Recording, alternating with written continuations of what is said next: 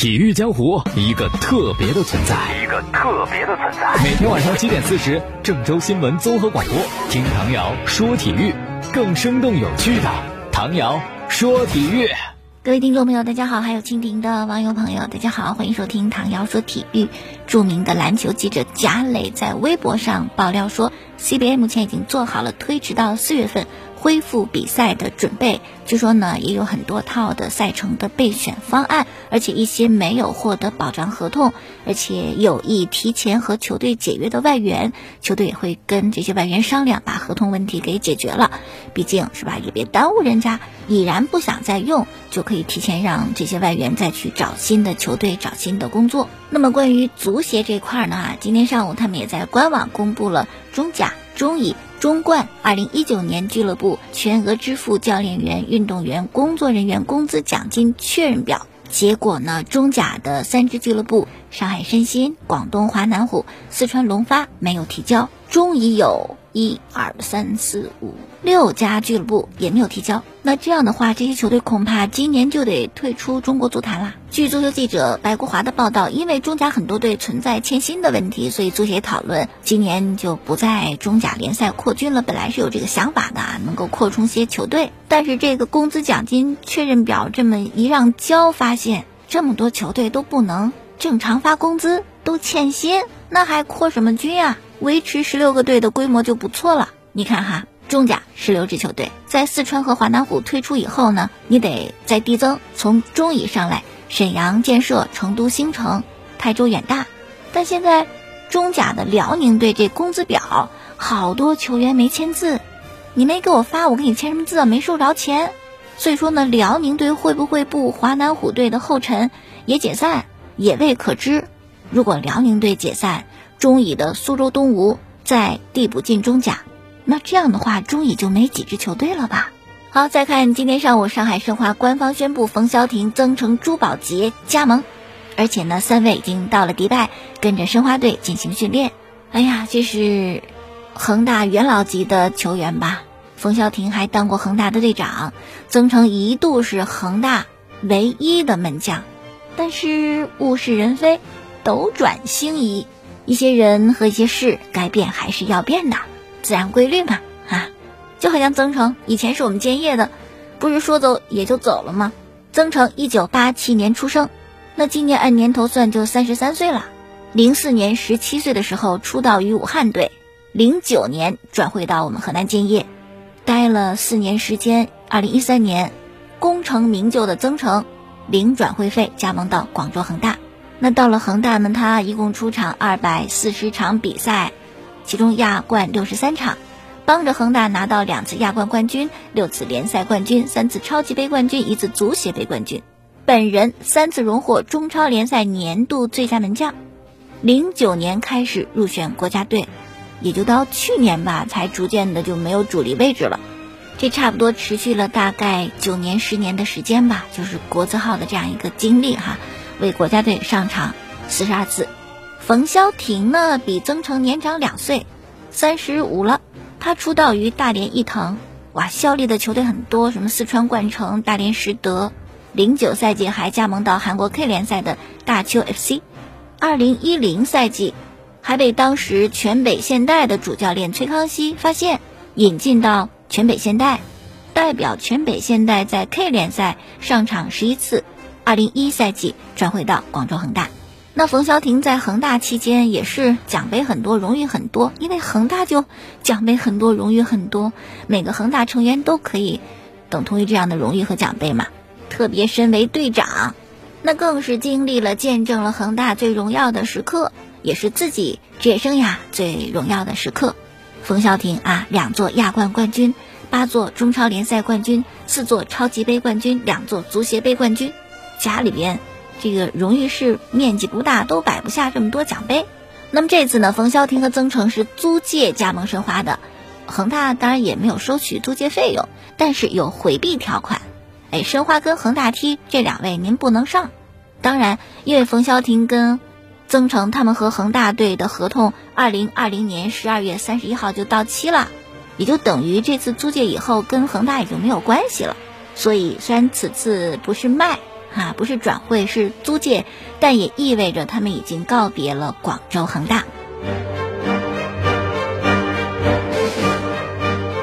除了曾诚、冯潇霆之外呢，申花今天还官宣朱宝杰加盟，加上以前的秦升、赵明剑，申花用了五个非 U 二十一内援的引进名额，算上 U 二十一的温家宝、外援姆比亚，哎呦，申花行动很快，已经官宣了七位新援，所以有球迷就看到这个阵容就感叹：可以呀，新赛季是吧？申花这阵容可以。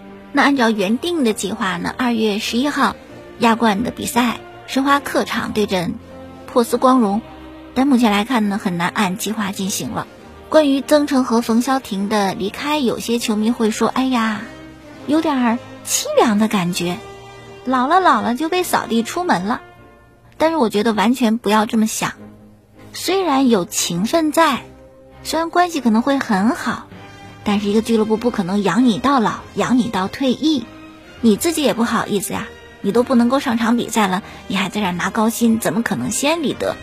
这是一个很自然的流动，一个选择。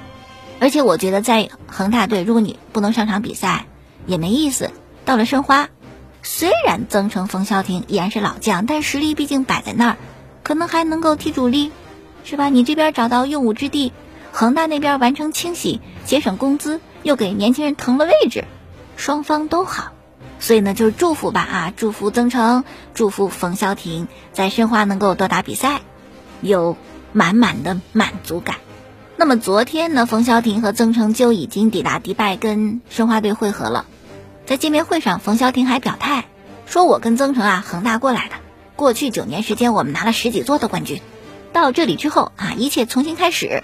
我们和主教练一起，不只要做上海的老大，也不只是足协杯。”我们希望把中超冠军拿下来，这个事儿嘛哈可以想，但是也得问问恒大同意不同意，或者问恒大之前还得问同在上海的上港同意不同意。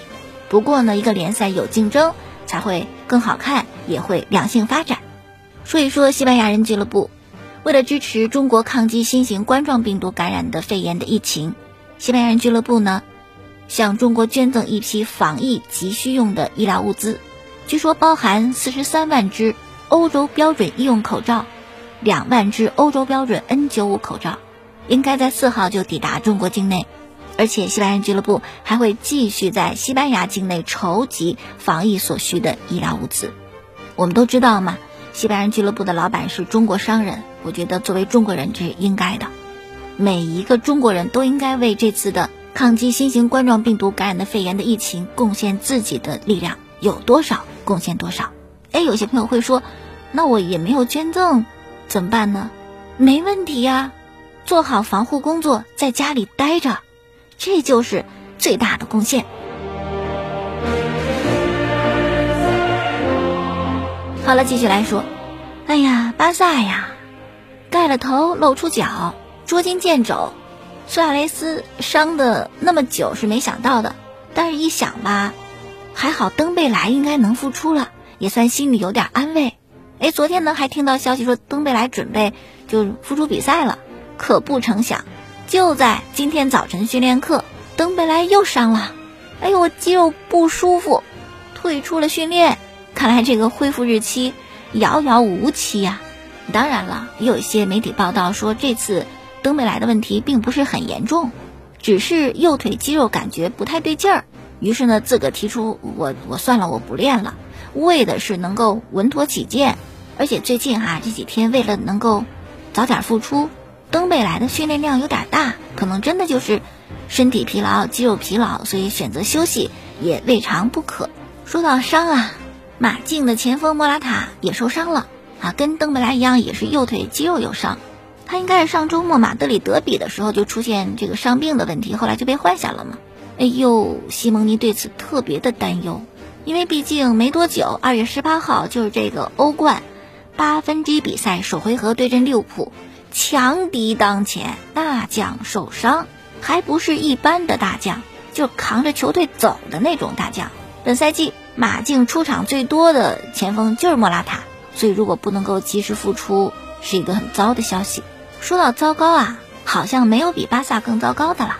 西班牙有媒体报道说，巴萨处在混乱期，更衣室的气氛紧张极了，甚至两位球员在训练当中就吵起来。要说也是啊，最近这段时间巴萨挺不顺的，主教练巴尔韦德下课，冬季转会两手空空，输给瓦伦西亚丢掉榜首位置。哎呦，那这种消沉的情绪啊，还影响到了比赛。说最近的比赛有一个很奇怪的现象，就以往啊，按照一个传统，每场比赛之前，巴萨都有这么一个举动：球员围成一圈，由队长梅西或皮克大声向球队喊话。激励士气，但上轮比赛就没这么做。更可笑的是，发布会上有记者问巴萨主教练塞蒂恩说：“你们干嘛没有围圈由队长喊话呀？这个传统怎么不要了呢？”赛迪恩说：“我不知道还有这种情况，不知道这事儿。”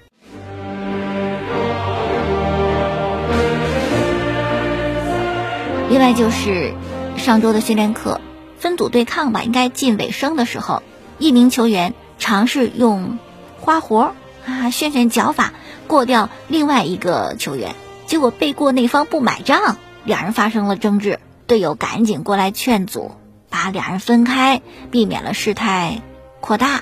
而且呢，媒体还说，发生冲突这两个人那可是巴萨更衣室里边重量级的人物。那这事儿是西班牙的哪家媒体报道的呢？这篇文章开头就写了加泰罗尼亚权威媒体。我一看，哎呦！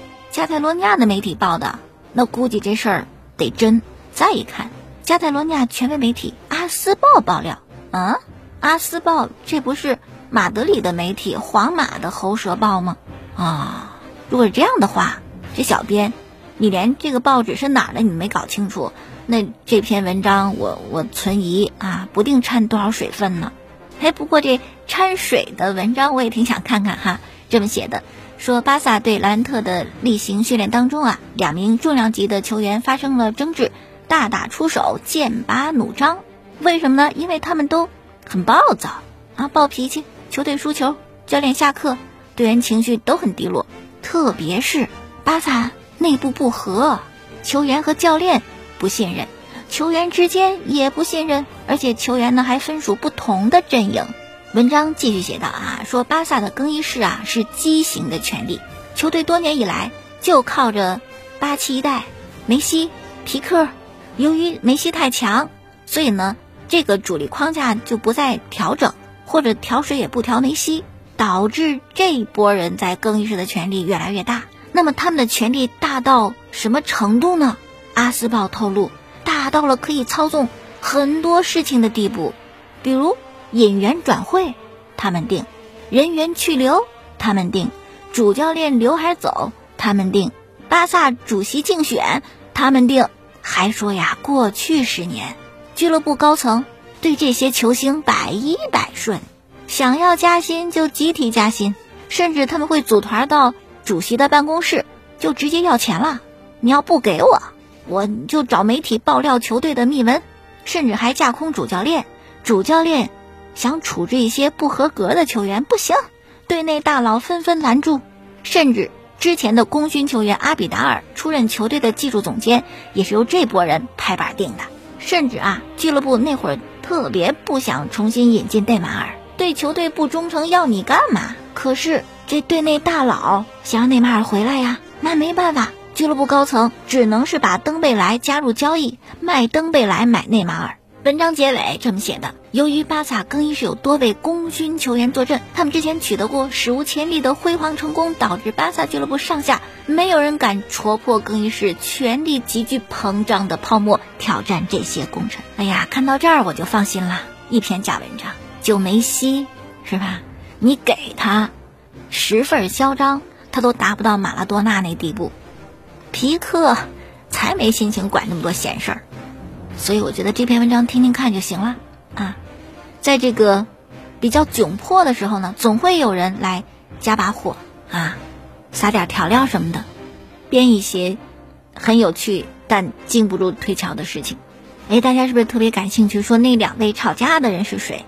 据《阿斯报》的报道，这两名重量级的球员，一个是进攻线的，一个是防守的。进攻啊，苏亚雷斯养伤了。那么进攻线上成为球星的中量级的就是梅西跟格列兹曼，防守呢也只能是皮克了吧？实在不行把布斯克茨给算上。那大家觉得谁在吵架？梅西跟皮克，格列兹曼跟皮克？啊，听过也就罢了啊。